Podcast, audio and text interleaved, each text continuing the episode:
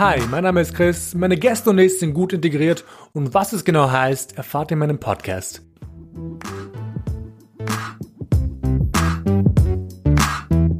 Mein heutiger Gast, Vega.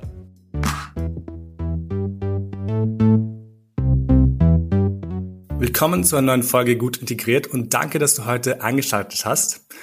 Ähm, ich freue mich heute auf die neue Folge, da ich heute einen sehr coolen Gast in meinem virtuellen Studio habe, und zwar die Fega, die mit mir über ihre Erfahrungen über Racial Profiling reden wird. Aber ich denke, sie kann euch viel, viel mehr darüber erzählen. Und erstmal danke, dass du da bist. Ich freue mich sehr, dich hier zu haben und dass du diese Erfahrungen, die du gemacht hast, leider mit mir und meiner Community teilen möchtest. Ja, danke, hier sein zu dürfen. Ähm, was vielleicht noch wichtig zu erzählen ist, Faker und ich haben schon vorher, also Wochen vor der, vor dieser Aufnahme jetzt, ähm, ein Pre-Call geführt. Einfach um diese Erfahrung ein bisschen anzufangen. Und ich sage das einfach nur, damit ihr ein bisschen ähm, wisst, was abgeht und dass, dass alles transparent bleibt. Mhm. Aber ja. Ähm, springen wir gleich zur ersten Frage, die ich jedem Menschen stelle, obviously. Und zwar, wer bist du und was machst du? Ja, ganz basic. Mein Name ist Orene Fegger, Fegger abgekürzt und ich bin angehende Juristin.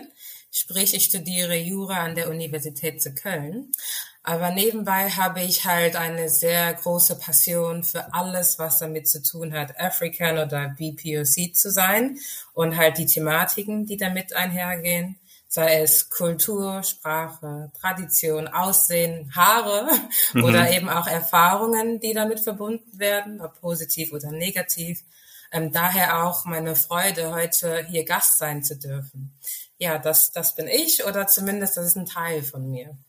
Cool, cool, cool, cool. Normalerweise frage ich ja Leute, welchen kulturellen Background sie haben. Ich glaube, du hast es ähm, ziemlich gut angeteased. Ähm, möchtest du noch ähm, näher drauf eingehen oder sollen wir einfach weiterspringen auf die nächste Frage? Nee, nee, nee, ich würde sehr gerne darauf eingehen. Ich könnte niemals meinen Background skippen.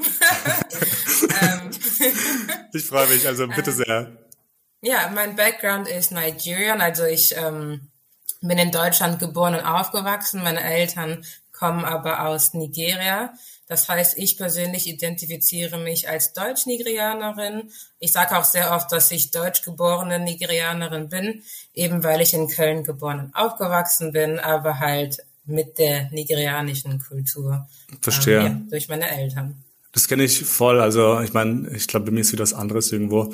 Aber bei mir ist auch so, dass ich mir denke, ich bin ähm, nicht ganz Österreicher, aber mhm. auch nicht ganz Albaner, also nicht ganz Kosovo-Albaner, weil ich eben ähm, zwar in Österreich aufgewachsen bin, aber ich habe aber keinen Bezug zu Kosovo, weil ich mit drei Jahren nach Österreich gekommen bin, aber trotzdem habe ich diese ganzen Traditionen mitbekommen von meinen Eltern und meiner Familie und man wächst halt irgendwie da rein und deswegen hat man diesen Bezug dann irgendwie doch. Ähm, genau. Aber ganz verstehe es voll und ganz. Ähm, was mich aber voll damals fasziniert hat, als ähm, ich dein Profil auf Instagram gesehen habe, by the way, ist, dass du ein Nebenprojekt am Laufen hast, und zwar Vita for Students. Ähm, mhm. Ich würde einfach mal fragen, woher die Inspiration dazu kam. Ähm, ja, also Vita for Students ist aus der Idee herausgeboren, dass sich eben ähm, Studenten und Studentinnen wie mir selbst ähm, entgegenkommen wollte, ähm, indem ich ihm beim Bewerbungsprozess so ein bisschen unter die Arme greife, ähm, weil ich gemerkt habe, dass obwohl Bewerbungen schreiben kein großes Hexenwerk ist, sich der eine oder andere doch ein bisschen damit schwer tut oder die eine oder andere Bewerbung doch ein bisschen so einen Feinschliff braucht, um halt eben hervorzustechen aus der Masse. Und da dachte ich mir, weil es etwas ist, was mir doch sehr einfach fällt, ich den Leuten halt helfen kann, indem ich ähm, Bewerbungen Korrektur lese oder auch einfach Fragen beantworte, ihnen dabei helfe, Lebensläufe zu verfassen oder auch einfach Tipps zu geben oder auch ganz einfach ähm, ja, den Student, die Studentin zu motivieren. Ähm, gerade auch bei Studenten, die eventuell nach Deutschland gekommen sind, um zu studieren und ähm, sich in der deutschen Sprache zwar gefestigt haben, aber beim Bewerbungen schreiben halt doch dann ein bisschen äh, hapern. Ähm, aber halt auch für den Student, der in Deutschland geboren und aufgewachsen ist und halt einfach nie Bewerbung schreiben musste bis zur Uni mhm. oder sowas und deswegen nicht weiß, wie es läuft. Das ist so die Idee dahinter und der Grund, warum ich das Ganze gestartet habe. Sehr cool. Ich finde es ich find's wichtig, weil ich glaube, Bewerbungen schreiben, ich glaube, wir haben eh mal drüber geredet beim Pre-Call, aber Bewerbungen schreiben ist irgendwie eine Kunst für sich, weil es so schwer ist, mhm. ähm, ein bisschen Leben da reinzubringen in diesen kleinen Text, in dieses A4-Blatt, keine Ahnung. Weil man macht da ja auch, hatte ich ja beim Pre-Call erwähnt, äh, man macht da ja irgendwo auch Werbung für sich selbst. Das Wort Werbung steckt ja in Bewerbung drin. Und ähm, man will sich ja auch idealerweise dann ähm, ja, Werbung für sich selbst machen. Und äh, das fällt den Leuten dann doch ein bisschen schwerer manchmal. Und da wollte ich halt eine Hilfe sein. Mega. By the way, das habe ich jetzt nicht erwähnt, aber tust du Menschen dann auch helfen bei der beispielsweise bei der Vorbereitung auf die Bewerbung selbst? Also zum Beispiel, wie sie sich präsentieren sollen beim Interview oder bleibt das du nur beim Texten? Ich bin jetzt gerade ur äh, neugierig, was das da geht. Das kommt einfach darauf an, ähm, wobei die Person selbst ähm, Hilfe haben möchte. Also ich hatte auch schon Situationen, auch ähm, beispielsweise aus dem Freundeskreis, wo dann gefragt worden ist, okay, was meinst du, was die mich fragen könnten? Und dann sind wir einfach so Szenarien durchgegangen. Das basiert aber halt auch alles auf dem, was ich selber ähm, erfahren habe in meinen Bewerbungsgesprächen. Heißt nicht, dass es bei Ihnen dann genauso sein wird, aber es könnte so sein einfach, ja, um den, der Person dann auch die Nervosität wegzunehmen. Aber nur wenn die Person das dann halt auch wünscht, dann Verstehe. kann man auch darauf sich vorbereiten. Ähm, um wieder zurück zum Thema ähm, von meinem Podcast zu kommen. Ich rede immer sehr gerne über diesen Kulturenclash, denn viele Menschen, die zugezogen sind oder mehrere Kulturen in sich tragen, empfinden, ähm, ich gehe davon aus, wie du schon gesagt hast, du trägst auch zwei verschiedene Kulturen oder vielleicht mehrere in dir. Mhm. Ähm, löst das eben einen Kulturenclash in dir aus? Ähm, grundsätzlich ja, aber weil es für mich in Anführungsstrichen normal ist, äh, fällt es mir nicht auf, mhm. ähm, außer ich werde von außen darauf angesprochen oder darauf hingewiesen. Dann denke ich mir nur so, oh ja, stimmt. für mich ist es ganz normal einfach, ähm, ja, also wie ich das halt von zu Hause kenne, beispielsweise Deutsch zu sprechen und, und dann halt auch meine Muttersprache mhm. und eben halt auch Englisch, also drei Sprachen. Oh. Und das ist halt wirklich so ultimatives Zeugnis davon, in diesem mhm. Kulturkreis zu stecken. Aber es ist für mich vollkommen normal. Aber es wirkt von außen natürlich nicht normal für Dritte. Und ähm, wenn ich dann darauf hingewiesen werde, dann merke ich das, oh ja, stimmt, der Kulturgleich, die Sprachen. Wie, wie zeigt sich das? Zeigt sich das nur durch Sprachen oder gibt es da auch irgendwie andere Anhaltspunkte etc.? Tatsächlich hauptsächlich durch Sprachen, ähm, aber dann auch durch Esskultur oder ähnliches. Aber Sprache ist ja das, was als allererstes auffällt ähm, an einer Person, wenn sie halt anfängt zu sprechen. Äh, wenn sie den Mund aufmachen, wenn ich dann halt mhm. halt draußen bin mit meiner Mutter, mit meiner Familie und wir dann miteinander Englisch sprechen, gemischt mit meiner Muttersprache und dann switchen mit der dritten Person, die halt eben Deutsch spricht, äh, ja, dann fällt es halt schon auf. Ich merke auch sehr oft, dass das Gegenüber nicht so sicher ist, auf welcher Sprache die dann sprechen sollen, weil wir dann zum Beispiel miteinander Englisch sprechen oder sowas, ist dann aber dann positiv überrascht, wenn dann also Deutsch gesprochen wird mit dem, mhm. also dem Gegenüber dann. Ich finde Sprachen ja auch total interessant, weil ich glaube, ähm, Sprachen haben, ich weiß nicht, wie ich es sagen soll, aber in Sprache ist so viel Kultur drin. Ich habe das Gefühl, dass wenn ich Albanisch rede, so eine ganz andere mhm. Person bin. Ähm, ich glaube, Sprache definiert sehr stark, wie Kultur auszuschauen hat, zum Beispiel. Finde ich mhm. aber auch. Nachdem wir jetzt mal auch Sprache angesprochen haben, ich frage das sehr gerne, obwohl ich eigentlich die Frage ziemlich hasse, wenn man sie mir stellt. Aber mhm. fühlst du dich eher deutsch oder nigerianisch? Ähm, sowohl als auch. ähm, sowohl als auch. Äh, da gibt's für mich kein Entweder-Oder. Ich mhm. fühle mich ähm, sowohl deutsch als auch nigerianisch, weil ich erkannt habe, dass ich mich nicht zwingend entscheiden muss und oder dass man sich nicht zwingend entscheiden muss und dass ich halt auch beides sein kann. Ähm, das eine schließt das andere äh, nicht aus für mich. Äh, für mich steht das Deutsche und das Nigerianische, sie stehen für mich gleichwertig ähm, nebeneinander in den einen Sachen fühle ich mich halt ähm, ein bisschen mehr deutsch und in den anderen Sachen halt ein bisschen mehr nigerianisch.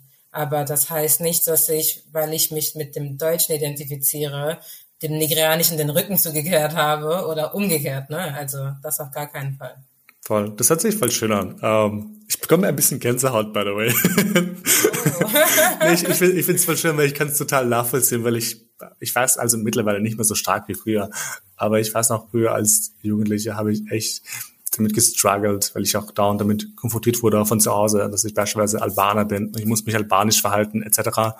Und ich finde aber, man kann beides haben. Also man kann wirklich beide Seiten ausleben in vollen Zügen und natürlich einen dritten Weg auch einschlagen und versuchen, diese zwei Kulturen miteinander zu vermissen. Weil ich finde auch, dass Kultur eben nur entstehen kann, indem man ähm, es auslebt und ähm, Kultur verändert sich auch nonstop die ganze Zeit, weil wir sind nicht die gleichen Menschen, wie wir vor tausend Jahren waren, obviously.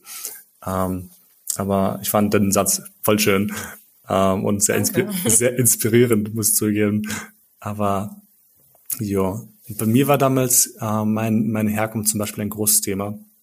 Als mhm. Jugendlicher, mhm. zumindest mit 15, 14 etc. Wie war's bei dir? Ähm, war das ein, ein, Thema bei dir? Beschäftigst du dich heute noch mit, deinen, mit deiner Herkunft oder eher nicht so? Ähm, doch, das auf jeden Fall. Und ja, meine Herkunft ist auf jeden Fall ein Thema, äh, gerade mit Blick auf meinen Namen und meinen Phänotyp. Ähm, es war für mich hier und da, also jetzt in der Vergangenheit, jetzt du hast auch die Jugend angesprochen, für mich in dieser Zeit, ähm, war es für mich tatsächlich dann auch eher mit Charme verbunden, mhm. äh, was rückblickend total schwachsinnig war. Ähm, aber warum war es für mich mit Charme verbunden? Weil es äh, für viele halt einfach ähm, befremdlich war und es wurde halt oft ins Negative gezogen, vor allem ähm, oder mit Hinblick auf, dem, auf das limitierte Wissen und auch eher negative Wissen, was viele Leute über den afrikanischen Kontinent hatten. Und ähm, ich habe mich halt dadurch äh, so ein bisschen äh, runterziehen lassen und hat halt auch nicht so den Mut, irgendwie das Ganze dann ins Positive zu ziehen, das Ganze ins rechte Licht zu rücken. Ne? Ähm, aber das ist heute ganz, ganz anders.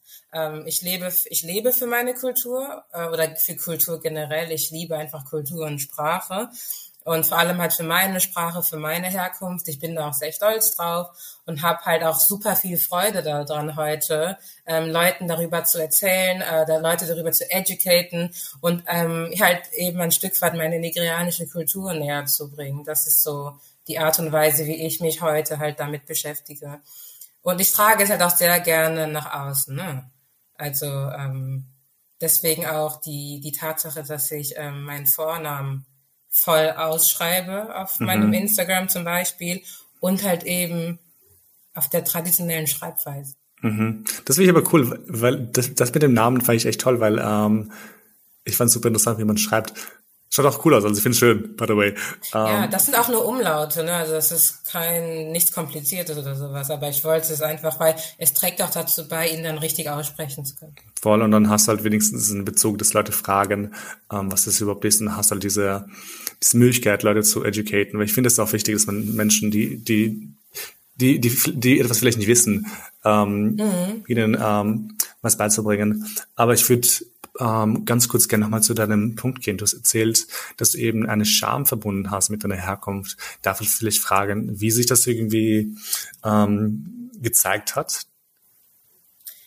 Ähm, ja, also jetzt gerade mit Blick auf ähm, Schule mhm. und ähm, dass in der Schule halt nicht so viel gelehrt wird über die Geschichte mhm. Afrikas als Kontinent. Ich muss das betonen, dass Afrika ein Kontinent ist, weil viele fälschlicherweise denken, es sei ein Land. Aber wirklich? und und ähm, da, da fängt es halt schon an. Es, es heißt dann, du kommst ja aus Afrika und Afrika Aha. sei ja ein Land und Nein, diese ganzen Gott. negativen Stereotypen, die es dann so gibt und dann werde ich so damit behaftet und äh, dann, dann äh, wird da halt schon so eine gewisse Peinlichkeit oder Scham ausgelöst, mhm. die gar nicht da sein dürfte in erster Linie. Mhm. Und ähm, da wäre es halt an mir gewesen, zuerst mal zu sagen, ja, guck mal, erstens, Afrika ist kein Land, das ist ein Kontinent. Mhm. Ich komme äh, aus dem westlichen Teil des Kontinents, ne, eben aus Nigeria. Und die Dinge sind so und so und nicht eben so, wie, wie du sie denkst. Und äh, äh, das hatte ich halt vorher nicht. Und äh, deswegen, ja, deswegen stand halt eher so die Scham im Vordergrund. Wow. Ich bin gerade ein bisschen geschockt. Ich meine, Ich meine, ich erwarte das, verstehe mich nicht falsch, ich erwarte das von ähm, US-Amerikanerinnen zum Beispiel. Aber mhm. dass Europäer nicht wissen, dass Afrika ein Kontinent ist, ist halt doch schon ziemlich verstörend, you know. Ähm, aber, ja, es ist, es, ist, wow. es ist aber nicht jeder. Ne? Also das sollte jetzt auch nicht so rüberkommen, als wenn keiner irgendwas über Afrika, also oder dass Leute Afrika geografisch nicht als Kontinent Aha. zuordnen können. Ich habe aber gemerkt, sie wissen das. Also, die, also man weiß es, aber man behandelt es trotzdem so, als wenn es ein Land wäre. Und das ist das, was ich auch nie so wirklich so nachvollziehen kann. Ähm, ich glaube, wenn die Leute zumindest ein, zwei Länder in Afrika kennen, dann könnte man so ein bisschen auch so differenziert ähm, also darauf eingehen, aber eben weil die Leute halt ja das Wissen halt einfach nicht haben, mhm. wird es halt einfach so gerne verallgemeinert. Verstehe. So, ne? Ähm, genau. Aber dieses, was viele Leute mit amerikanischer Abstammung halt haben, dass sie halt wirklich so, ja, ne, dieses eine Landbild von Afrika haben, das ist hier in Europa zum Glück nicht 100 Prozent der Fall, aber trotzdem ist halt sehr viel Unwissenheit noch präsent. Das darf ja. man halt auch nicht vergessen. Es zeichnet sich allein schon in der Frage aus, äh, ob ich Afrikanisch spreche. Ne? Man weiß, Afrika ist ein Kontinent, aber trotzdem mhm. fragst du, ob ich Afrikanisch spreche. Ja, das ist irgendwie, das ist, äh, ich habe mal letztens mit einem Freund drüber geredet, ähm, über Sprachen allgemein. Das ist so, als sagt mhm. man asiatisch. Asien ist mhm. riesig. Russland ist Asien mhm. zum Beispiel. Ich meine, Russen sprechen Russisch und kann asiatisch. Das ist einfach nur total ähm, sorry, ich sage aber total beschissen, einfach davon auszugehen, dass alles asiatische asiatisch ist. Also, you know what I mean. Oder dass halt ja, ganz Afrika nur ja afrikanisch so. ist. Ach, I don't know. Wenn es dann um Europa geht, dann heißt es nicht, sprichst du europäisch, weißt du? Ne, dann heißt es du, Griechisch, man, Deutsch, Italienisch, genau. dann bist du total da differenziert. Genau. Und dann genau. streiten sie über, woher die Pizza kommt oder ob aus Italien oder aus Griechenland, habe ich mir gehört. Aber ähm, krass. Genau. Ähm, aber so bei Afrika so afrikanisch und das kann, kann ich auch nie irgendwie, ich kann es nicht nachvollziehen, um ehrlich zu sein. Mhm, mh. ähm, es, ist, es ist ja auch nicht schlimm zuzugeben, ich weiß nicht, was gesprochen wird. So, dann sage ich das dir. Aber einfach davon auszugehen, ist halt total blöd, finde genau, ich. Das ist pauschal gesagt. Was mir da voll eingefallen ist, ich glaube, das ist eine andere Dimension. Aber ich weiß noch damals, u oft haben mich Leute gefragt, ob Kosovo irgendwie die Hauptstadt von Albanien ist oder ob Kosovo in Albanien ist irgendwo. Ich weiß auf, nein, mhm. Kosovo ist ein eigener, ein eigenes Land. Also politische Schwierigkeiten mal zur Seite. Aber ich dachte mir mal, so Digga, ich, ich fand es immer sehr komisch, um zu erklären zu müssen, was Kosovo eigentlich ist und was meine Ethnie ist, gefühlt. Mhm. Aber uh, I was like, no, it's no. ich meine, manchmal ist es halt so, dass man unwissend ist, okay.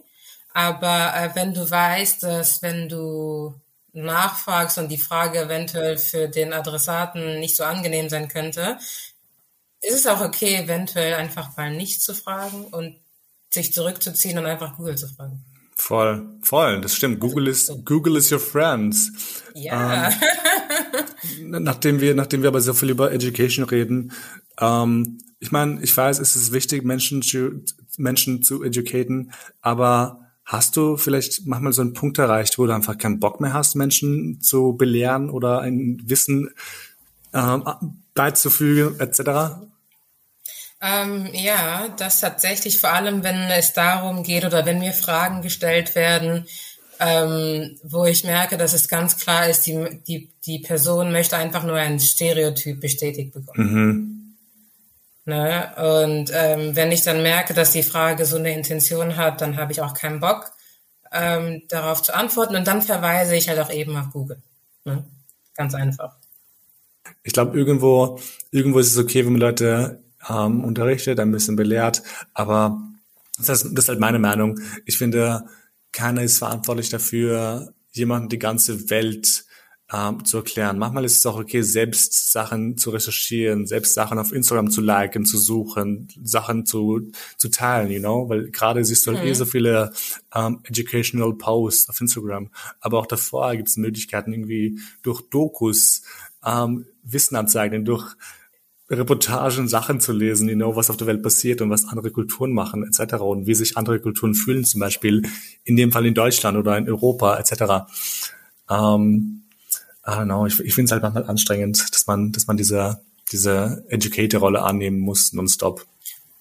Ja, das stimmt, aber ich versuche, ich versuche so aus dem Denken rauszukommen, dass ich das nicht muss. Ich sehe es nicht länger als meine Verpflichtung, sondern als etwas, was ich, also ja, als keine Verpflichtung, sondern als eine Obliegenheit, also mhm. etwas, was ich dann mal freiwillig mache, ähm, wenn es sich anbietet und wenn es halt auch ein, ja, ein positive Environment ist. Wenn es so negativ ist, dann sehe ich mich erst recht nicht dazu verpflichtet. Ne? Voll, auf jeden Fall, stimme ich dir total zu. Ähm, aber jo, nachdem sich mein Podcast ja stark um Integration dreht, ähm, frage ich mal, ob du dich damit an sich beschäftigst. Mit dem Thema Integration? Genau, also Integration und ich frage auch immer sehr gerne Leute, äh, was für sie Integration bedeutet oder was mhm. gute Integration ist, so blöd es sich auch anhören mag. Äh, ja, also Integration bedeutet für mich ganz simpel Teilhabe an Gesellschaft und Kultur. So, mhm. so würde ich das persönlich definieren. Und ähm, gute Integration oder ich sag mal perfekte Integration ist, wenn man sich problemlos oder wenn man problemlos Teil der Form als fremden Kultur oder Gesellschaft wird, ähm, sprich hinsichtlich Sprache, Mentalität, Gewohnheiten und anderen Modalitäten und dass man sich halt äh, problemlos einblenden kann sozusagen. Mhm. Das ist so perfekte Integration. Ähm, das heißt, die, die einst fremde Kultur ist einem ein Stück weit eigen geworden. Mhm. Ja. Das Problem bei dieser perfekten Integration ist, finde ich, dass dann die eigene Kultur oder die Ursprungskultur, aus der man kam, äh, Gefahr läuft, vernachlässigt zu werden. Sie rückt so mhm. ein bisschen in den Hintergrund. Ne? Daher würde ich persönlich sagen, man ist gut integriert, wenn man das vorherige halt erreicht, aber den Bezug zu der Kultur, aus der man kam, eben nicht verliert. Mhm, das verstehe. ist für mich gute Integration. Hast du das Gefühl gehabt, eine Zeit lang oder vielleicht in der Vergangenheit oder momentan auch, dass du eben diese, deine, deine, deine, deinen kulturellen Background, deinen nigerianischen Background ähm, verdrängt hast? Ähm, ja, auf jeden Fall. Vor allem in Bezug auf Sprache. Ähm, ich spreche Deutsch besser als meine Muttersprache. Oh, Kenne ich zu gut. ich spreche Deutsch, um, also Deutsch ist meine beste Sprache, weißt du? Ja. Und es ist auch sehr ironisch, weil Deutsch nicht mal meine erste Sprache war. Aha. Also ich habe alle drei Sprachen, mit denen ich aufgewachsen bin, alle ungefähr zeitgleich gelernt. Aber als erstes kam halt meine Muttersprache, das ist Urobo, eine Sprache, die in ähm, der südnigerianischen Region gesprochen wird, aus der ich komme gefolgt von Englisch, was ja ähm, die Lingua Franca in, in Nigeria ist, also Amtssprache, bei äh, englische Kolonie und so. Und dann habe ich halt eben Deutsch gelernt äh, durch die Schule und so. Und ähm, dadurch, dass ich Deutsch und halt Englisch dann gelernt habe, ist Urobo komplett in den Hintergrund gerückt, so dass ich mich sehr lange nicht mal mehr ausdrücken konnte. Ähm, also in der Sprache. Ich hatte zwar noch ein sehr, sehr, sehr gutes Verständnis für die Sprache, wenn sie mit mir gesprochen wird. Also das Hörverständnis äh, war immer präsent, aber das Sprechvermögen war sehr lange einfach nicht präsent, weil das Deutsche so sehr im Vordergrund stand. Wow, ne, das verstehe ich voll und ganz, weil ich habe das Gleiche, was Albanisch angeht. Ich habe mittlerweile sogar das Gefühl, dass ich Englisch besser kann als Albanisch. Ich, ich spreche die ganze Zeit in der Arbeit Englisch mit Leuten mhm. äh, oder mit vielen Freunden von mir, meine Mitwohnerin. Mit, äh, mit ihr spreche ich nur Englisch.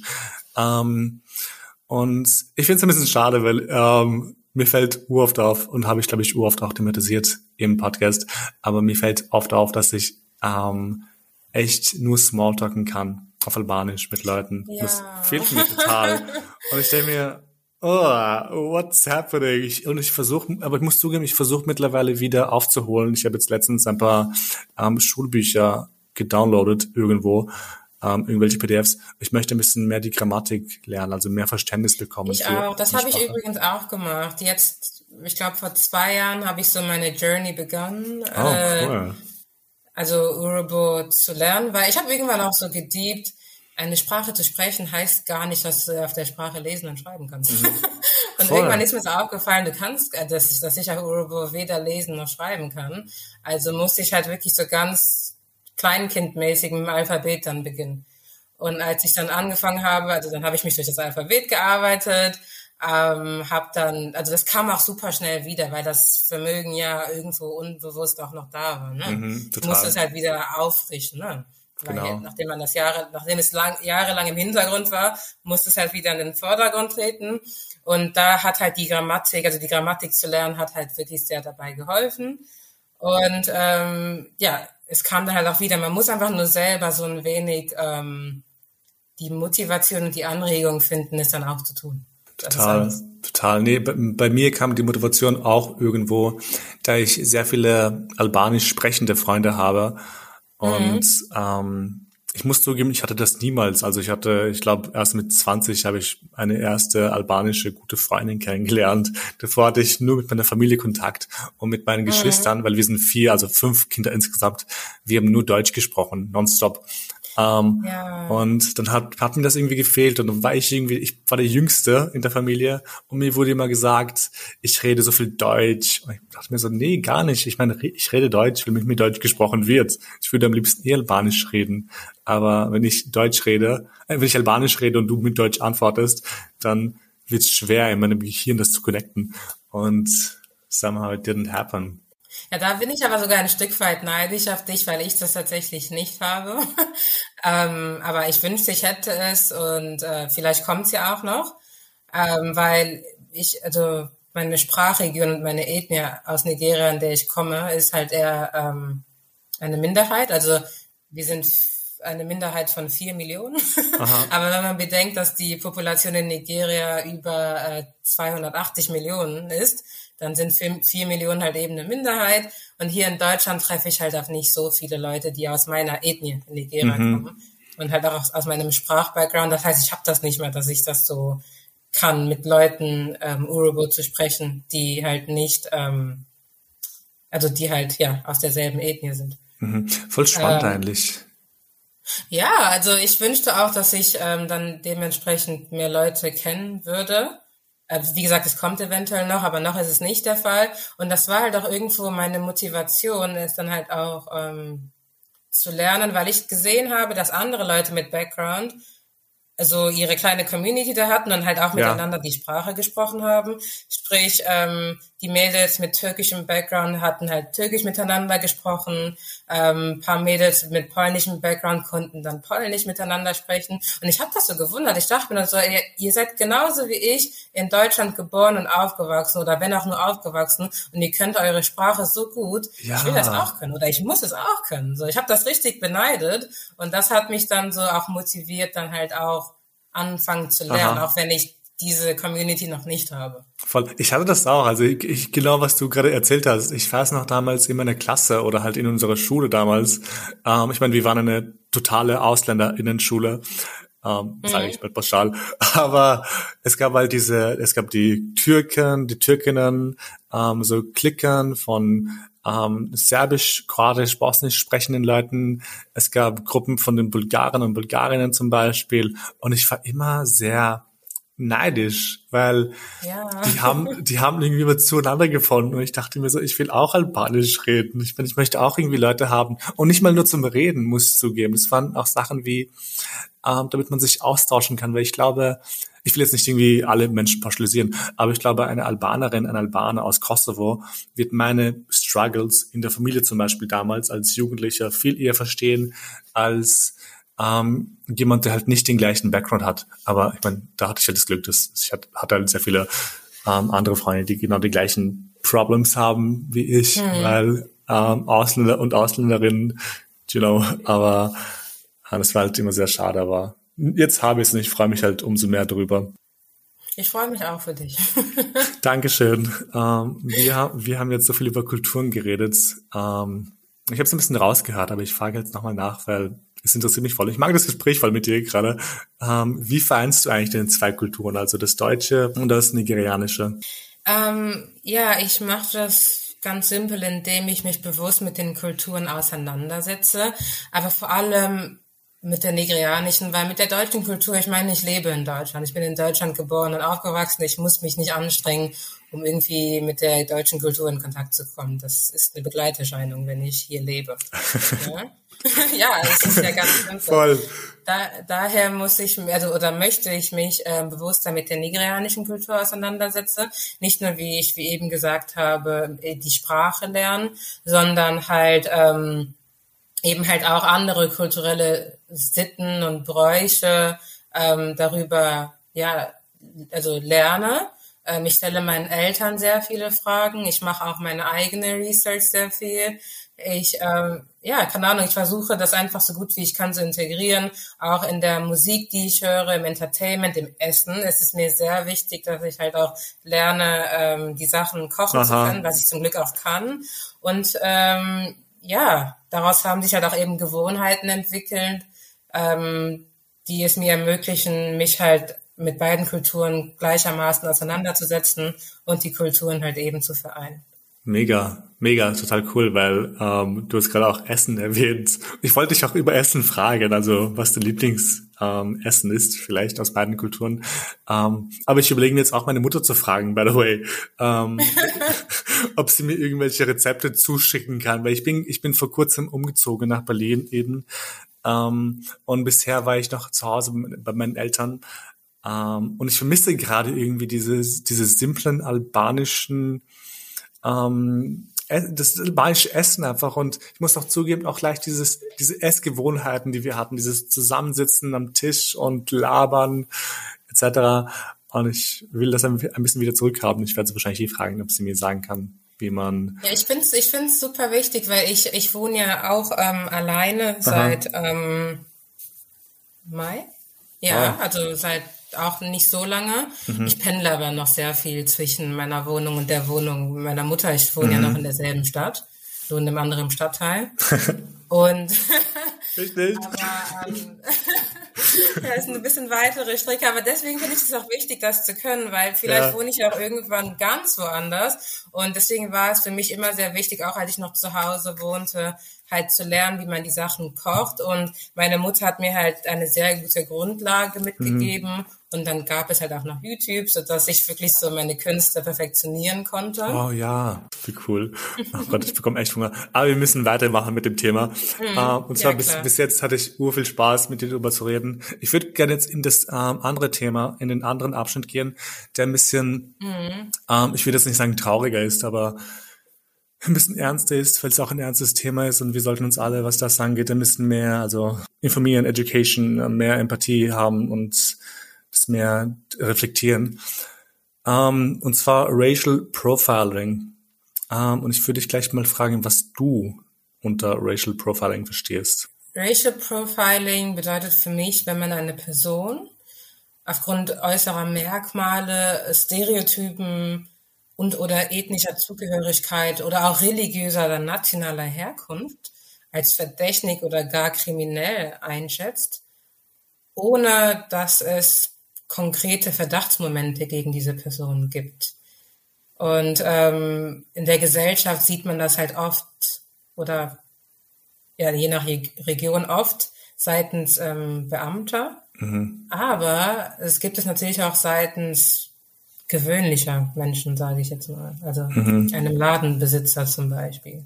Ähm, ist halt total, total schrecklich. Menschen ohne Grund, also wirklich nur anhand äußerlicher Merkmale ähm, oder nicht genau. nur äußerliche Merkmale, anhand kultureller Merkmale irgendwas zuzuschreiben, was sie gar nicht sind. Du wirst mir, glaube ich, eh jetzt mehr davon erzählen, aber ich würde mal einfach fragen, falls es für dich okay geht, ob du bereits, ähm, was das auch angeht, rassistische Erfahrungen erlebt hast und wie sich diese Erfahrungen bei dir auszeichnen. Ich habe schon Erfahrungen mit Rassismus leider machen müssen. Ähm, in meinem Umfeld vergleichsweise aber weniger als zum Beispiel in kleineren Städten. Äh, meine meisten Erfahrungen äh, beschränken sich auf äh, Mikroaggression, mhm. Äh, beispielsweise im ähm, Schulfeld, Schulumfeld. Aber ähm, ich habe dann halt auch schon teilweise schlimmere Erfahrungen dann doch machen müssen. Ähm, dann aber auch eher außerhalb Kölns tatsächlich, wenn ich so mhm. zurückblicke. Ähm, es ist dann überwiegend ähm, Alltagsrassismus und Mikroaggression, wie gesagt. Sprich, Rassismus, der von dem Verursacher oft gar nicht als Rassismus verstanden wird, Ähm, und halt auch oft eben im Zusammenhang mit meinem wunderschönen afrikanischen Aussehen und ähm, meinem wunderschönen afrikanischen Haar. I like, I like the confidence, yes. ähm, und tatsächlich auch sehr viel mit äh, Anfassen tatsächlich. Oh, das heißt äh, sogar viele, oft. viele unangebrachte Fragen oder halt auch als Fragen oder, oder unangebrachte Komplimente. Mhm. Ne? Das ist dann als Kompliment getan, das ist aber kein Kompliment. Zum Beispiel? Ja, jetzt wenn ich auch so in Richtung Fetishizing gehe, oh. ne? dann heißt es, äh, ja, eigentlich afrikanische Frauen sind eigentlich so und so, aber du bist die Ausnahme. Oh Gott. So. Und deswegen soll ich mich jetzt geehrt oder geschmeichelt fühlen oder es ist kein Kompliment. Du hast gerade so meine Sister so gebasht, mhm. um mich so hervorzuheben. Das ist kein Kompliment, weil du im Prinzip gesagt hast, afrikanische Frauen sind so und so. Mhm. Was übrigens deine subjektive Wahrnehmung sein mag, aber also das kannst du einfach nicht so pauschalisieren, sage ich jetzt mhm. mal so. Und abgesehen davon, äh, also von der Mikroaggression und vom Alltagsrassismus gab es halt natürlich auch schon ein paar extremere Vorfälle, äh, dann auch von verbaler Aggression oder Beleidigung. Mhm. Ähm, zum Glück kommt das eher seltener vor, aber es ist halt auch schon mal vorgekommen. Ähm, eben halt auch im Zusammenhang mit dem N-Wort und mhm. halt auch ähm, ein Vorfall mit Racial Profiling. Das ist so meine Rassismuserfahrungen in a nutshell. Ich werde eh gleich nachfragen bezüglich der Erfahrung, die du gemacht hast, bezogen auf Racial Profiling. Aber mhm. ähm, was ich erstmal eher wissen möchte, ist, was das alles in die auslöst, also auch in Bezug auf das N-Wort oder die Alltagserfahrungen ähm, mit Rassismus oder eben die Mikroaggression. Was, was, was passiert da in dir? Ähm, ich frage mich einfach sehr oft nur, warum? Also innerlich so diese Frage so, warum? Also woher kommt das oder warum hast du diese Schwelle gerade übertreten müssen? Mhm. Ähm, das ist eigentlich so meistens alles, was in mir vorgeht. Und natürlich ähm, löst es halt auch äh, hier und da ähm, ja Trauer mhm. aus und auch äh, Schmerz, ähm, den es dann zu überwinden gilt für mich. Mhm. Ähm, du hast mir eben auch vorhin erzählt von den ganzen Mikroaggressionen und du hast zum Glück, sage ich mal, ähm, nicht ähnlich, nicht die gleichen Erfahrungen gemacht wie Bekannte von dir, was mich aber auch zu der nächsten Frage führt. Ähm, hast du eben Bekannte, die diese Erfahrung gemacht haben und ähm, quasi in Anführungszeichen, was war das Schlimmste oder eines der schlimmsten Dinge, die sie erlebt haben? Ähm, ja, ich, ich, ich ähm, würde das sehr gerne auf meine Familie beziehen, auf meine Eltern, vor allem auf das, was so oder wie die ähm, gesellschaftliche Situation vor so 20, 30 Jahren war, als, mhm. äh, als die nach Deutschland kam.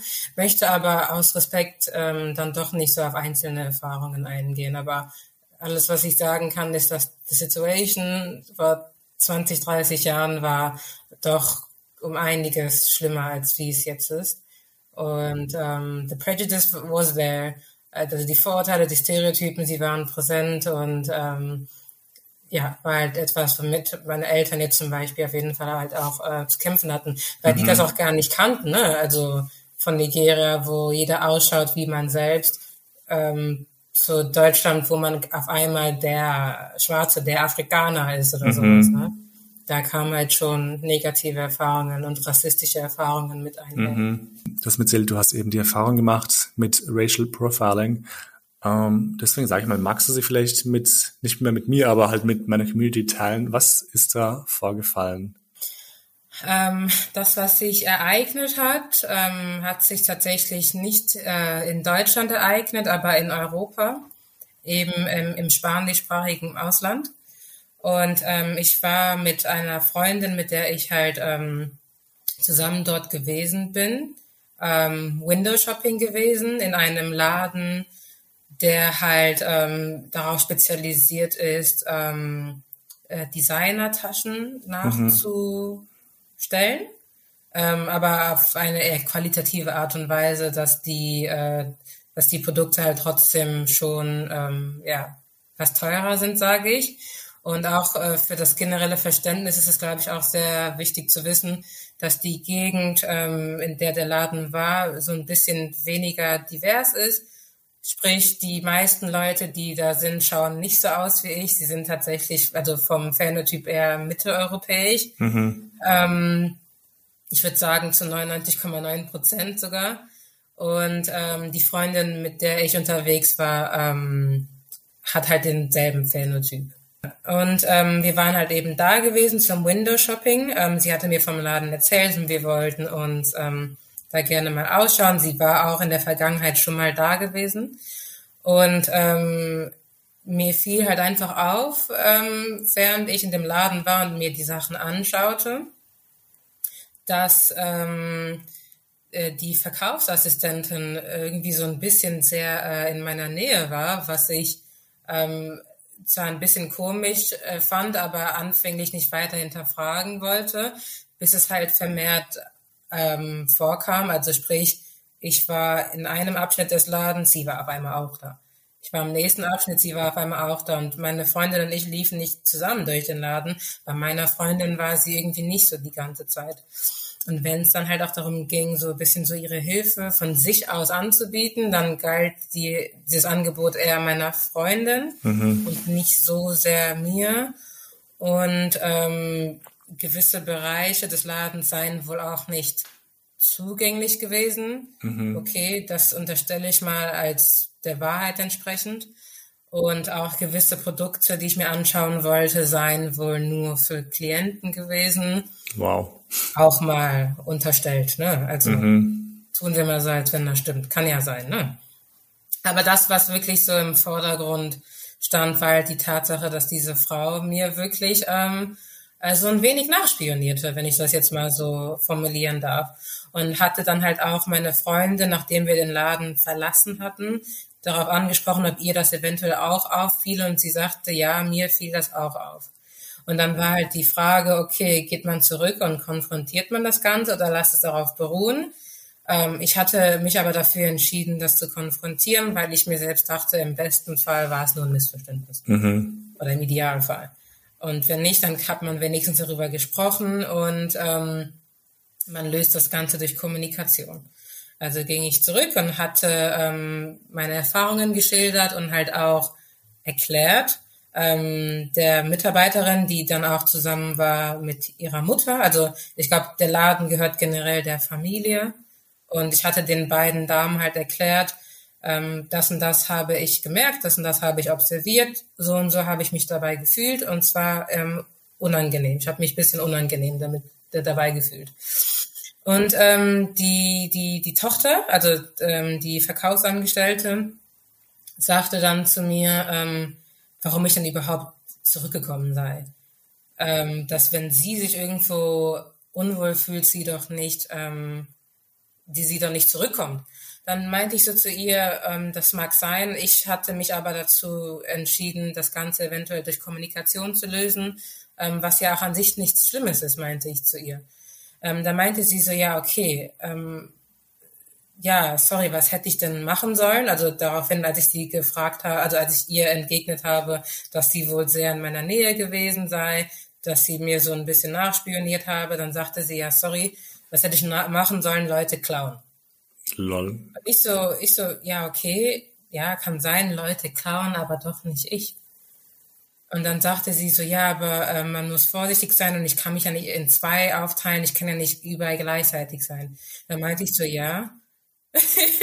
ja, dann meinte ich halt so, ja, dann musst du halt, musst du halt abwechseln. Dann musst du halt mal hier sein, mal da, aber nicht, dass du dich entscheidest, so, Voll. Ich, ich, bin, ich bin jetzt nur bei ihr und ich achte jetzt nur auf sie, weil ich nicht überall gleichzeitig sein kann. Ähm, ich meinte auch zu ihr, was ist denn für sie das entscheidende Kriterium gewesen, dass sie sich überhaupt dazu entschieden hat, ähm, nur, also nur in meiner Nähe zu sein, wenn es denn so ist, wie sie sagt, sie können sich nicht in zwei aufteilen. Mhm. So es also lässt den Verdacht nahebringen, dass sie das dann doch nur bei Menschen macht, die dann so ausschauen wie ich, mhm. die meinen Phänotyp haben. Und daraufhin ist sie halt also komplett ausgerastet. Ne? Also sie hat mich dann erstmal gefragt, ob mir, ob mir langweilig sei sagte sie dann erstmal, also sie ist eigentlich gar nicht darauf eingegangen. Sie hat in, einer, in einem sehr wütenden Ton gesagt, ob mir langweilig sei, warum ich denn nicht an den Strand gehe oder sowas. Dann meinte ich so zu ihr, was hat das gerade damit zu tun, was ich gerade gesagt habe? Die so, ja, die ist ja scheinbar langweilig. dass du extra deswegen zurückgekommen bist. Also die hat das so minimiert, so eine Nichtigkeit. So, warum sei ich deswegen zurückgekommen? Ich solle doch meinen Urlaub genießen und an den Strand gehen. Ähm, dass, äh, ja, dass ich da, dass, dass das mir ansonsten langweilig sei. Dann meinte ich zu ihr, guck mal, wir haben in der Gesellschaft ein gewisses Problem, das nennt sich Rassismus. Kommunikation hilft dabei, dieses Problem aus der Welt zu schaffen. Mhm. Und dann wurde sie halt noch wütender. Da kam auch ihre Mutter hinzu und sagte so, du liegst falsch. Ähm, die Tochter hat ihr dann auch zugestimmt, sagte, ja, du liegst falsch. Ähm, ich müsste an mir selber arbeiten. Mhm. Und dann sagte ich zu der Mutter, was hat es denn damit zu tun, dass ich an mir selber arbeiten muss? Ich habe hier gerade ein, äh, ein, ein Problem geschildert oder ein, einen Vorfall geschildert und ähm, ich werde teilweise, es wird halt teilweise ins Lächerliche gezogen oder ähm, ich werde, ja, also es, ich, ich, es wird so dargestellt, als wenn das Ganze meiner, meiner Vorstellung äh, entspricht, anstatt ähm, oder entsprungen ist, mhm. anstatt dass darauf eingegangen wird. Und dann hat sie einfach nur die ganze Zeit wiederholt, du musst an dir selbst arbeiten, du liegst falsch, du bist das Problem. Also diese Täter-Opfer-Umkehr. Mhm. Ne? Dieses Gaslighting, wie du auch im Pre-Call sehr schön ja, genau. hast. Ne? Ähm, also es wurde da wirklich gar nicht darauf eingegangen und die Tochter wiederholt halt immer, so geh doch an den Strand, die ist langweilig. So, also im Prinzip hat sie damit gesagt, dein Problem ist kein ernsthaftes, das ist in deiner Vorstellung, ich werde nicht darauf eingehen, geh an den Strand. Das ist so das gestört. Ist im Prinzip das, ähm, was mir entgegnet wurde. Oh, also das komplett das Gegenteil von dem, was ich mir eventuell erhofft hatte. Und ähm, als sie dann auch die ganze Zeit zu mir meinte, arbeite an dir selbst, weil ich, das war, also das, damit habe ich auch überhaupt nicht gerechnet, dass mir sowas entgegnet wird, sagte ich dann auch zu meiner Freundin, ähm, die anfänglich halt auch erklärt hatte, dass sie es übrigens auch so aufgefasst hat wie ich, hatte sie anfänglich erklärt. Aber als es dann hitziger wurde, ähm, wurde meine Freundin halt ähm, ruhiger. Mhm. Und ich hatte mich dann auch zu ihr gewandt und sagte, hörst du gerade, was diese Frauen zu mir sagen? Und leider kam halt dann auch keine Antwort von ihr. Und das Ganze hat letztendlich so, hat letztendlich so geendet, dass ähm, ähm, sie uns die Tür aufgemacht hat und uns gebeten hat zu gehen. Und dann sagte ich zu ihr, okay, die Tatsache, dass sie nicht darauf eingeht und so reagiert und mich ähm, sozusagen ähm, des Raumes verweist, anstatt ähm, also über, anstatt darauf einzugehen, was ich überhaupt gesagt habe, bestätigt dann doch so ein wenig das, womit ich sie konfrontiert habe. Und habe dann, also mit diesem Satz dann sozusagen den Laden verlassen habe dann äh, vom Laden ein Foto gemacht, weil ähm, eine andere Freundin, die zwar nicht dabei war, aber in derselben Region auch äh, zeitgleich war, äh, ich wollte ihr einfach erzählt haben, was passiert ist und ihr auch sagen, welcher Laden das war. Deswegen habe ich ein Foto von dem Laden gemacht und ähm, die haben das gesehen und dann halt auch äh, von mir dann auch ein Foto gemacht. Mhm. Äh, nur Gott weiß, was mit diesem Foto jetzt gemacht wird. Ne? Also was die damit gemacht haben oder was denen das jetzt genützt hat, mich zu fotografieren. Genau. Und dann muss ich halt auch schon direkt anfangen, das Ganze so ein bisschen aufzuarbeiten, mhm. weil das natürlich überhaupt nicht so gelaufen ist, wie ich es mir erhofft habe. Ne? Natürlich. Ähm, vor allem im Hinblick auf diese Täter-Opfer-Umkehr und das Gaslighting und dieser Spruch, äh, mir nicht langweilig, langweilig ist. Also, ja, ja, genau. Ne? Und ähm, sie hat aber im Prinzip trotzdem bestätigt, was ich mir schon gedacht habe. Und zwar, dass sie mich verfolgt, weil sie mich grundlos als verdächtig eingestuft hat. Hat sie mir, also das ist das Einzige, was ich davon mitnehmen konnte, dass das, was ich gefühlt habe, tatsächlich der Fall war. Das ist krass. Ich, ich meine, du hast mir die Story schon erzählt gehabt. Ich bin auch jetzt wieder irgendwie total ähm, wie sagt man da, ich, ich habe keine Worte dafür, muss zugeben. Ich finde es aber nur schrecklich. Ich finde ich finde es schrecklich. Ich meine, du, so wie du es schilderst, ähm, wolltest du einfach nur kommunizieren, reden, versuchen, das Problem irgendwie zu lösen. Aber da war einfach so ein Unverständnis und ich glaube, dieses Unverständnis und diese Ignoranz, diese komplette Ignoranz, Ignoranz ja. ist einfach das größte Problem, weil das, das war nicht mal die Bereitschaft da, dir zuzuhören anscheinend. Das war eher so auf, ähm, ist mir scheißegal, was du mir gerade zu sagen hast und es ist genau, mir wurscht genau. und geh jetzt raus, weil I don't know what. Ich meine, gut, dass nichts Schlimmeres passiert ist, falls ich das so pauschal sagen darf, weil man weiß halt niemals. Ja, doch, aber hätte es auch. Also ich habe danach mit meiner Mutter telefoniert. Es gibt ja zum Beispiel auch in Amerika schlimmere Vorfälle. Dann wird die Polizei gerufen und dann wird gesagt, dieses Mädchen hat geklaut. Vor allem. Das, das hätte, das hätte auch passieren können, aber es ist zum Glück nicht passiert. Es ist zum Glück nur so geendet. Ich würde einfach mal gleich fragen, ob eben ähm, Racial Profiling allgemein oder auch in dem Fall auch Rassismus dein Leben beeinträchtigt in irgendeiner Form und Weise? Ich kann sagen, nein, es beeinträchtigt ähm, mein Leben nicht überwiegend. Ähm, in der Hinsicht, dass ähm, ich in einem Umfeld oder in einer Stadt aufgewachsen ist, die einfach ähm, multikultureller ist, so dass man ähm, dem nicht unmittelbar ausgesetzt ist, mittelbar aber schon. Mhm. Aber auch nein, weil ich bestimmte Umgebungen meide und mich besitz, be bestimmten äh, Situationen bewusst nicht aussetze, äh, wo ich weiß, dass ich Rassismus erfahren könnte. Also ich navigiere das so, so ein bisschen selbst. Also du schützt dich selbst, was es angeht. Genau. Aber hast du das Gefühl, dass ähm, du vielleicht irgendwie anders behandelt wirst wegen deinem, deiner Herkunft, deiner Hautfarbe, deinem Background etc.? Jein. Das Einzige, was mir bis jetzt aufgefallen ist, hier in Deutschland, ist, dass es sehr oft hinterfragt wird, wenn beziehungsweise warum ich Englisch spreche. Was ja für mich, wie gesagt, hatte ich ja äh, vorhin schon gesagt, für mich einfach ganz ähm, normal ist. Das ist das, was wir zu Hause unter anderem sprechen. Mhm. Und das ist halt auch eben äh, die Lingua Franca in Nigeria als ehemalige englische Kolonie. Aber es wird sehr oft ähm, negativ aufgefasst, so nach dem Motto, so, ähm, also vor allem in Bezug auf ähm, den Dialekt oder den Akzent des, ähm, des Englischen, der in Nigeria gesprochen wird, es sei kein richtiges Englisch. Ähm, das darauf also wird man dann sehr oft eventuell ähm, anders behandelt. Also das Englisch sprechen in Zusammenhang mit meinem Aussehen, mit meiner Hautfarbe. Mhm. Aber wiederum wird es auch voll oft so dann als Vorteil angesehen und von einigen beneidet. Also das sind so die Reaktionen. Das, das, das, ist, das ist das Einzige, was mir so auffällt. Ne? Einiges fällt mir halt auch gar nicht auf. Ne?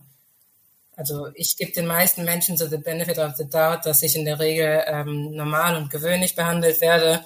Äh, wenn ich dann anfange, Englisch zu sprechen, dann merke ich schon die Blicke so nach dem Motto, warum, also wie kann es sein, so dass dieses schwarze Mädchen Englisch spricht, woher kommt das?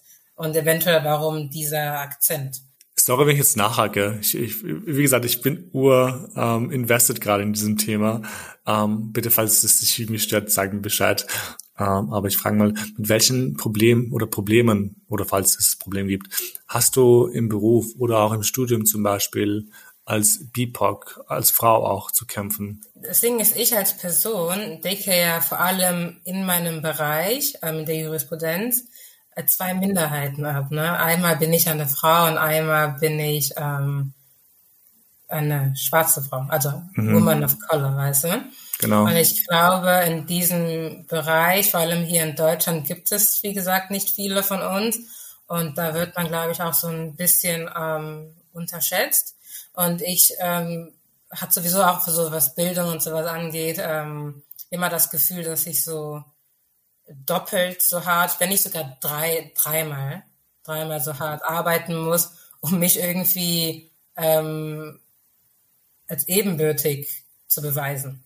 Das sind so die Sachen, mit denen, so die Probleme, mit denen ich so zu kämpfen habe. So, ich muss dreimal so hart arbeiten, also einmal, weil ich eine Frau bin mhm. und dann nochmal, weil ich eine schwarze Frau bin, um halt irgendwie mit einem weißen Mann in derselben Branche so genau. als gleich gelten zu können.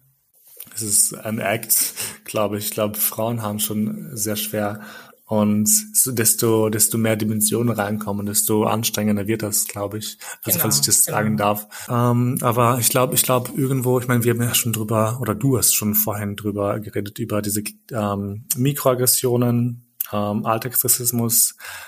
Woher glaubst du, stammt dieser Rassismus? Also wenn wir ganz, ganz, ganz, ganz, ganz zurückgehen, um ehrlich zu sein, dann glaube ich, dass Rassismus seine Wurzeln ähm, in einem Konzept hat, mhm. was von der westlichen Gesellschaft, vor allem hier so in der Region Zentraleuropa entwickelt wurde. um halt eben mit Blick auf die Kolonialzeit ein gewisses Bild von Menschen mit dunkler Hautfarbe zu zeichnen, insbesondere Menschen mit afrikanischer Abstammung. Ähm, und das, dieses gewisse Menschenbild enthielt halt, dass diese Menschen minderwertiger seien. Und dieses Bild wurde halt eben gezeichnet, um für sich selber eine ähm, gewisse überlegenere Machtposition zu sichern. Mhm. Das ist so, der, das ist meiner Meinung nach historisch gesehen so die Wurzeln des Ganzen. Und die Konsequenzen davon, ja, die heilen bis in die Vergangenheit, äh, in die Gegenwart. Zu lange. ja. Was machst du eigentlich dagegen und setzt du dich gegen Rassismus an? Ja, also ich, ich mache, also was ich dagegen mache, ist zum Beispiel meine Teilnahme an diesem tollen Podcast. Dankeschön. Ich freue mich, dass du da bist. Ähm, ja, ich freue mich auch wirklich hier zu sein und äh, das ist halt auch ein also Teil meines Beitrags dazu. Mhm. Ich versuche äh, Rassismus mit Kommunikation und Educaten, Education zu bekämpfen, mhm. ähm, soweit ich das mental auch stemmen kann. Voll, sicher. Ähm, unter, unter anderem halt auch ähm, durch Storybeiträge auf Social Media und ich habe auch sehr viel Freude daran, Geschichten und relevante Beiträge zu, ähm, zu teilen, um einfach ja ähm, mehr Leute darauf äh, aufmerksam zu machen, die eventuell sonst nicht darauf aufmerksam würden. Und ähm, genau, das ist so mein kleiner Beitrag dazu. Aber wie gesagt, nur soweit ich das Ganze mental auch stelle. Voll ist sehr clever. Irgendwo muss man auch diese Zeit finden, ähm, sich selbst irgendwie zu regenerieren, weil ich glaube, Manchmal wird es zu viel. Ich habe das jetzt letztens auch gelesen in einem Posting. Ich weiß nicht, von wem das war, aber es ging darum, dass gerade so viel auf der Welt passiert, so viel Übles auf der Welt passiert. Und manchmal muss man sich einfach diese, diese Pause nehmen und dann sich ein bisschen raussetzen aus dem ganzen Problematiken, die passieren. Also nicht, nicht aus so einer ignoranten ähm, Perspektive, sondern einfach, weil gerade zu viel passiert und manchmal braucht man einfach Luft zum Atmen, finde ich.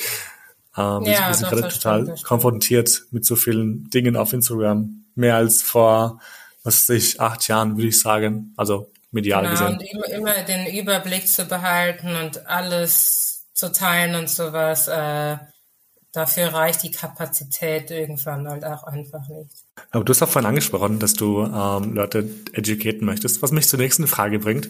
Ähm, du hast ja schon mal an einem Podcast teilgenommen, und zwar in No Shame in My Name. Ähm, und du hast dort über den Namen gesprochen. Und mhm. da habe ich ein folgendes Zitat rausgeschrieben. Und sorry an alle Leute, wenn ich jetzt Englisch total schlecht äh, ausspreche, wurscht. Just be confident and don't be shy. If you're willing to teach, people will be willing to learn. If you are not willing to teach, nobody will be willing to learn. Ähm, was ich ein, ein sehr schönes Zitat finde. Also ich fand es echt toll, als ich gehört habe. Aber die Frage jetzt an dich. Ähm, wie kann man Menschen am besten motivieren, allgemein voneinander zu lernen? Also erstmal Aussprache was perfect. Thank you. Und ähm, genau, damit habe ich gemeint oder damit wollte ich Leute dazu motivieren, ganz einfach Freude, wirklich Stichwort Freude, mhm. daran zu finden, über andere Kulturen zu lernen und anderen seine eigene Kultur näher zu bringen. Mhm. Ähm, weil viele so ein negatives Bild von Afrika als Kontinent haben, hatte ich ja äh, vorhin schon erwähnt. Und ich als Kind ähm, so viel Charme gehabt habe, dazu äh, oder Menschen darüber zu ähm, educaten, fehlte mir halt auch eben diese Freude. Ne? Aber jetzt als Erwachsener habe ich statt Charme Stolz auf wow, meine afrikanische, schön. meine nigerianische Herkunft und habe wirklich diese Freude daran, davon zu erzählen. Und damit bewahre ich halt auch eben ein Stück weit mein kulturelles Erbe. Und ich möchte einfach Leuten in derselben Position die gleiche Motivation geben, dass sie mit, der, mit derselben Freude, mit äh, demselben Stolz ähm, anderen Leuten ihre Kultur näher bringen. Das ist schön gesagt. Das ist echt schön gesagt. Ich würde jetzt nochmal ganz schnell zurückspringen. Ähm, zum Racial Profiling, wobei ähm, ihr dich fragen, was eben ein Ally für dich ausmacht. Ja, ähm, ein Ally für mich persönlich ist jemand, der zu nichts versteht, ähm, welche Vorteile er oder sie mir gegenüber hat ähm, und in einem nächsten Schritt idealerweise versteht, wie er aufgrund ähm, dieser Vorteile meine nachteilige Situation ähm, verbessern kann. Und vor allem versteht, dass das nicht bedeutet, dass er selbst dadurch einen Nachteil dann dadurch hat. Genau. Also im Gegenteil, ein Ally versteht, okay, ich habe diesen Vorteil, diese Person hat diesen Nachteil, ich kann meinen Vorteil nutzen, um den Nachteil in einen Vorteil umzuwandeln und mein Vorteil bleibt mir trotzdem erhalten. Das heißt, idealerweise haben wir dann beide einen Vorteil. Vorher hattest aber nur du einen Vorteil. Ich tue das total unterschreiben. Ähm, ich habe letztens sogar mal ein Gespräch mit meiner Mitbewohnerin geführt, was äh, Rassismus angeht, weil sie ist Inderin. Ähm, und wir haben über, über rassistische Machtstrukturen geredet. Und wir haben ein bisschen darüber diskutiert. Und ich meinte dann, dass das Problem mit Rassismus ist, oder nicht, nicht nur Rassismus, auch anderen Machtstrukturen, ist es Menschen, die eben in dieser übergeordneten Situation sich sehen, dass die Angst mhm. haben, dass man ihnen Macht nimmt. Also sobald du ihnen diese Ganz Macht genau. wegnimmst, reagieren sie eben darauf. Aber das sollte eigentlich nicht sein. Ich meine, nur du nimmst diese Macht nicht weg, du teilst.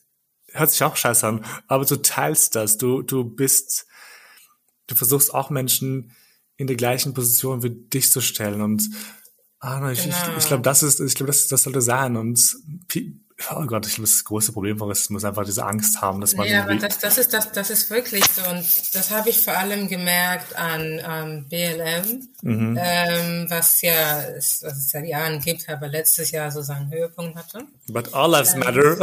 Ja, ja, wo voll viele, wo voll viele Black Lives Matter so verstanden hatten, dass Black Lives Matter bedeutet only Black Lives Matter. Ja. Wobei Black Lives Matter bedeutet Black Lives Matter too. Too, ja. Weißt du, was ich meine? Ja, also auch. Das regt mich so, so auf. Sorry, das äh, tut mir leid, wenn ich dich gerade unterbreche. Das hat mich so aufgeregt, diese ganzen Postings. Yes, but all lives matter. Halt die Fresse. Natürlich tun alle Menschenleben zählen, aber gerade ist der Fokus gerichtet auf Menschen, die wegen einer gewissen Hautfarbe ähm, irgendwie irgendwie ermordet werden etc., die die untersucht werden, die angehalten werden von Polizisten. Wo ist, wieso kann man das nicht verstehen? Ich werde da urwütend, wenn ich sowas höre.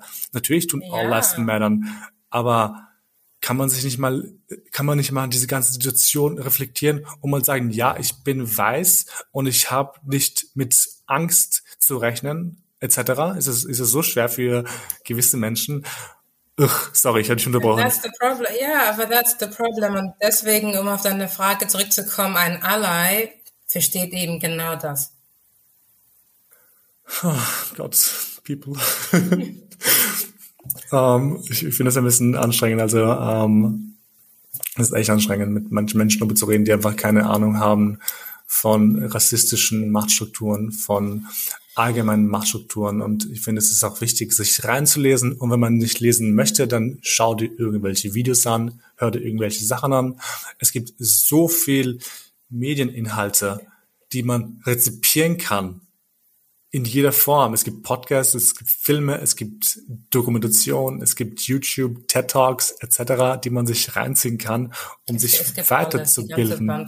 Und wenn man dann irgendwie kein Interesse hat, sich weiterzubilden, dann hat man echt ein, ein Vogel. Es pisst mich einfach nur an. Es ist, ich glaube, jeder Mensch sollte sich irgendwie in einer Form und Weise falsch, falls irgendwas passieren sollte, wie Black Lives Matter. Also, und ich, ich hoffe, dass diese, dieser Aufstand, wobei Aufstand ist ein falsches Wort, diese Demonstration, diese, diese Bewegung einfach weitergeht. Aber dass man wenigstens sagt, hey, das passiert gerade in der Welt und ich werde mich weiterbilden. Ich werde schauen, wie es Menschen geht, die so fühlen, weil irgendwo haben sie, also irgendwo kommt es Emotionen her.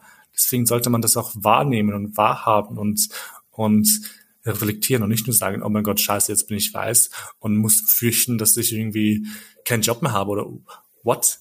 Also mit dem Jobthema ja. ist ein anderes Ding. Das fällt mir gerade ein mit Ausländern, wenn man sagt, die Ausländer kommen und nehmen unsere Jobs, was nicht stimmt.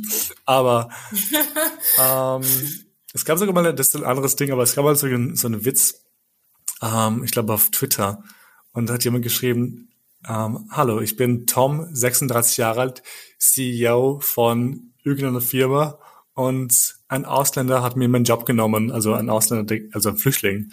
Ich fand das so mhm. witzig, mhm. weil ich glaube, das denken sich Menschen, dass irgendwie dass ihnen was weggenommen wird. Aber ich glaube, das ist ein ganz ja, anderes Thema. Das ist, kann, also das, das ist ja das Problem. Nur weil sie was haben, heißt es nicht, dass du es nicht hast. Ja. Aber das verstehen die Leute nicht und das ist halt auch wirklich Angst. Und äh, diese Angst steht halt einfach im Weg, eine Situation zu verbessern, wo du halt die Macht dazu hast, diese Situation zu verbessern. Das ist krass. Menschen haben einfach Angst, dass sie so behandelt werden, wie sie andere Menschen behandeln, die sie halt äh, Ja, suppressen. ja, ja, ja, ja, ja, das ist das, das ist das.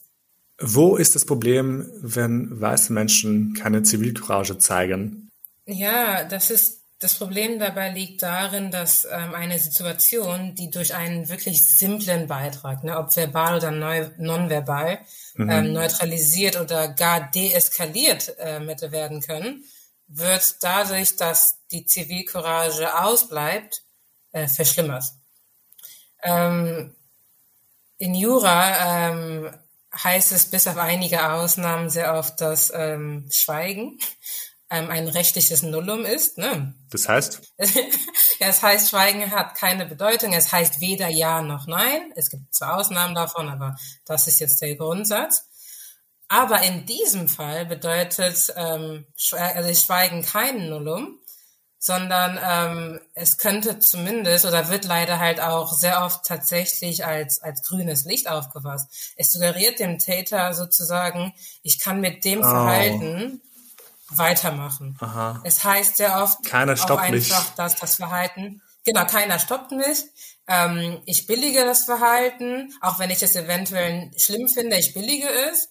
Und die Situation wird dadurch halt auch irgendwo ähm, minimiert, sozusagen. Und ähm, das Ungleichgewicht, was ohnehin schon besteht, zu Ungunsten des Opfers, wird dann dadurch einfach nur ähm, verstärkt. Ne, Das ist die Gefahr, wenn Zivilcourage ausbleibt. Und daher halt auch dieser Spruch, White Silence is Violence. das ist, es ist einfach, es ist nur krass. Ich glaube, deswegen ist es so wichtig zu sprechen, einfach um Leuten zu zeigen, so, hey, hier sollte Stopp sein. Ja, auch wenn, auch wenn es heißt, auch wenn du, auch wenn dir die Worte fehlen oder und du nur ein paar Worte zustande bringst und es halt heißt, ähm, ja, das geht so nicht oder das ist nicht gut oder hören sie auf oder halt einfach dem Opfer suggeriert, hey, ich fühle mit dir, ich weiß, dass das, was du gerade durchmachst, scheiße ist. So, ne? auf, also auf beiden Seiten. Das, das, das kann schon die ganze Situation neutralisieren, Total. im Idealfall halt deeskalieren. Auf jeden Fall. Ich glaube, das ist auch so wichtig, das zu machen. Ähm, ich glaube einfach diesen Zuspruch spüren von der Person, falls eine Person neben dir ist, die einfach deinen Rücken stärkt. Ich glaube, das ist, hat so einen großen Wert. Ich glaube, Menschen checken das gar nicht, äh, wie wichtig das eigentlich ist. Aber äh, bezogen darauf, ähm, was findest du oder was ist deine Meinung, was können Menschen in Bezug auf Rassismus besser machen? Also in Bezug auf Menschen bestärken bei rassistischen, ähm, wie sagt man da, rassistischen Bemerkungen von anderen.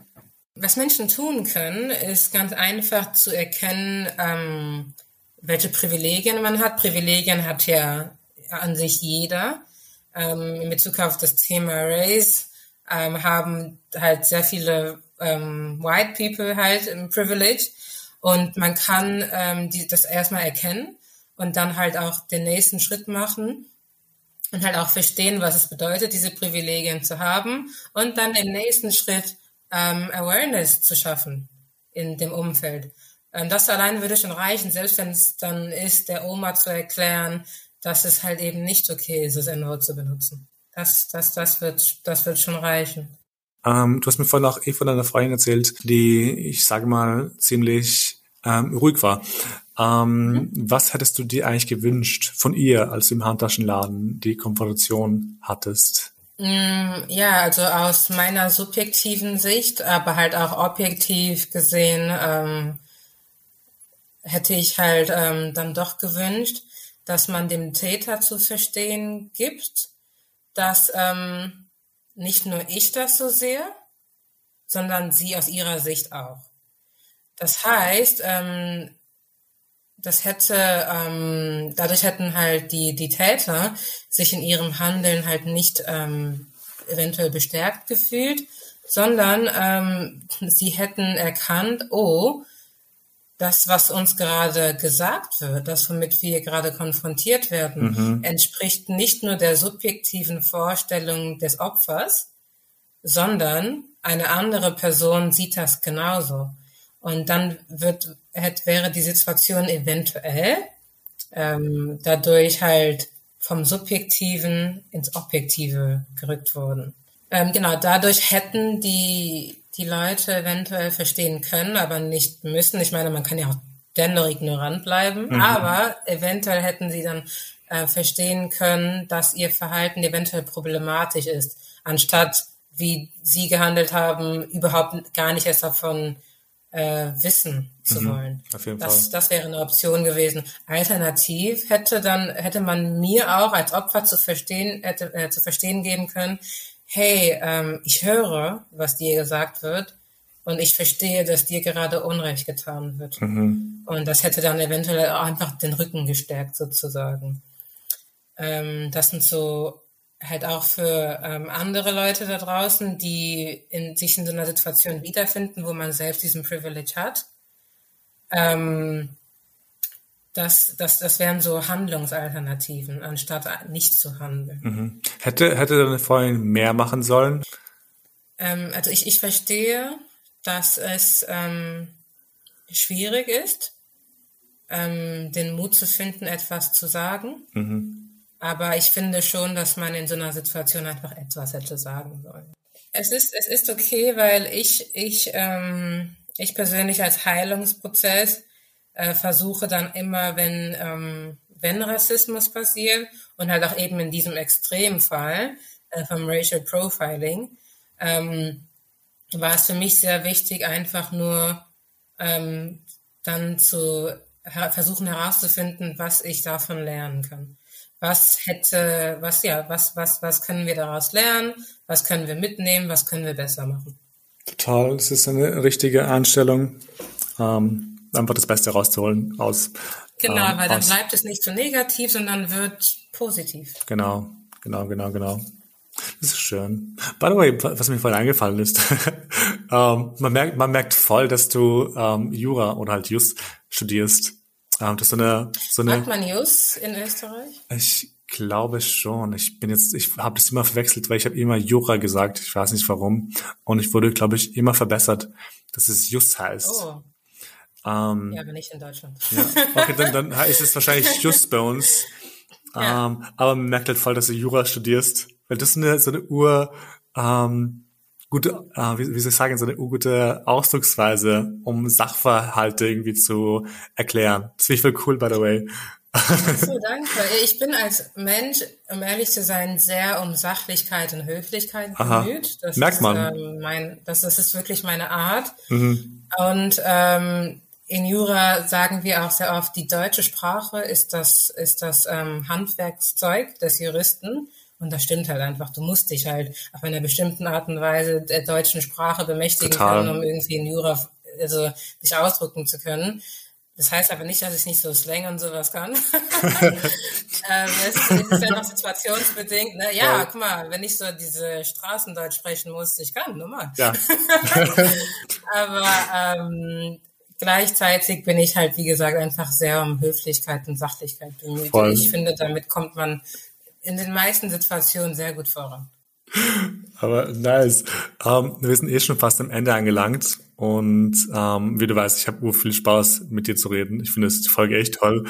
Ähm, und sehr, sehr lehrreich vor allem. Also danke dafür.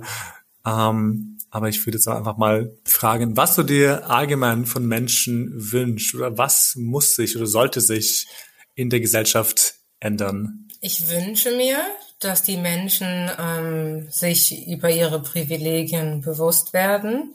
Und ich muss halt auch nochmal betonen, das hat, also ich weiß, das Thema Race steht hier im Podcast gerade im Vordergrund, aber Privilegien gibt es auch in anderen Bereichen. Mhm. Das heißt, man kann sich wirklich darüber, über seine Privilegien bewusst werden. Und ähm, dann finde ich, dass sich ändern sollte, dass es dann halt auch also selbstverständlich wird halt, dass man ähm, darüber überhaupt spricht.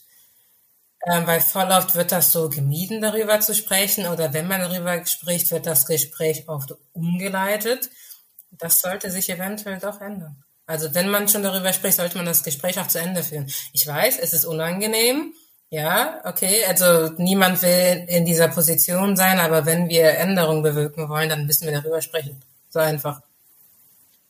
Was, was mir immer wichtig ist, ich, ich frage Leute meistens nach einem Ratschlag, weil ich glaube, es ist immer sehr cool, jüngere Menschen. Ich glaube, das war auch eine Motivation für mich, den Podcast zu starten, dass ähm, mhm. junge, junge, Menschen ähm, einfach einfach Tipps bekommen irgendwo, einfach reinhören, wie sich andere Menschen fühlen.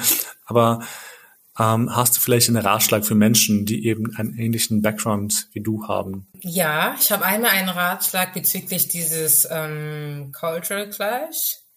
Und äh, dann hätte ich tatsächlich auch noch einen Ratschlag bezüglich Racial Profiling.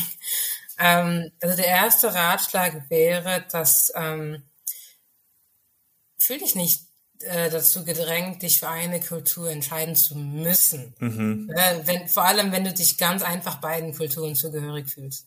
So, das ist auch eine Option. Es ist nicht immer entweder oder. Es mhm. geht auch beides.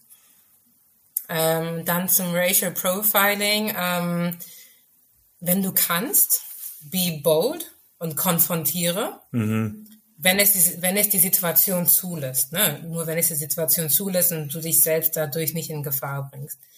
Ähm, wenn nicht und wenn du halt auch den Mut einfach nicht dazu finden konntest, dann ist das auch nicht schlimm. Denn manchmal liegt auch Stärke darin, nichts zu sagen. Mhm. Es kommt, wie wir Juristen gerne sagen, auch, auch, auch manchmal auch einfach auf den Einzelfall an. Aber wenn es dich belastet, also wenn du so eine Erfahrung gemacht hast, dann verdränge es nicht, versuche es zu verarbeiten. Mhm. Beispielsweise durch Kommunikation mit jemandem, der es wirklich nachempfinden kann. Für mich persönlich war das meine Mutter. Mhm. Genau, das sind so die zwei Ratschläge in Bezug auf diese zwei Themenbereiche, die wir heute besprochen haben, die ich so auf den Weg geben möchte. Super.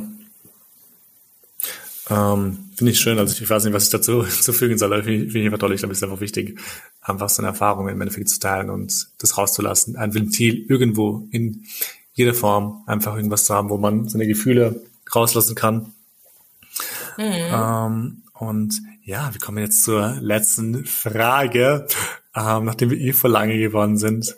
Ähm, aber ähm, was möchtest du Menschen da draußen sagen, die dich auf irgendeine Form, egal in welcher, unterschätzen? Ja, ganz simpel. Seid nicht überrascht. äh, wenn das Gegenteil von dem, was ihr geglaubt habt, eintritt, seid, ja, seid nicht überrascht. Hashtag Black Girl Magic. Hashtag Yay!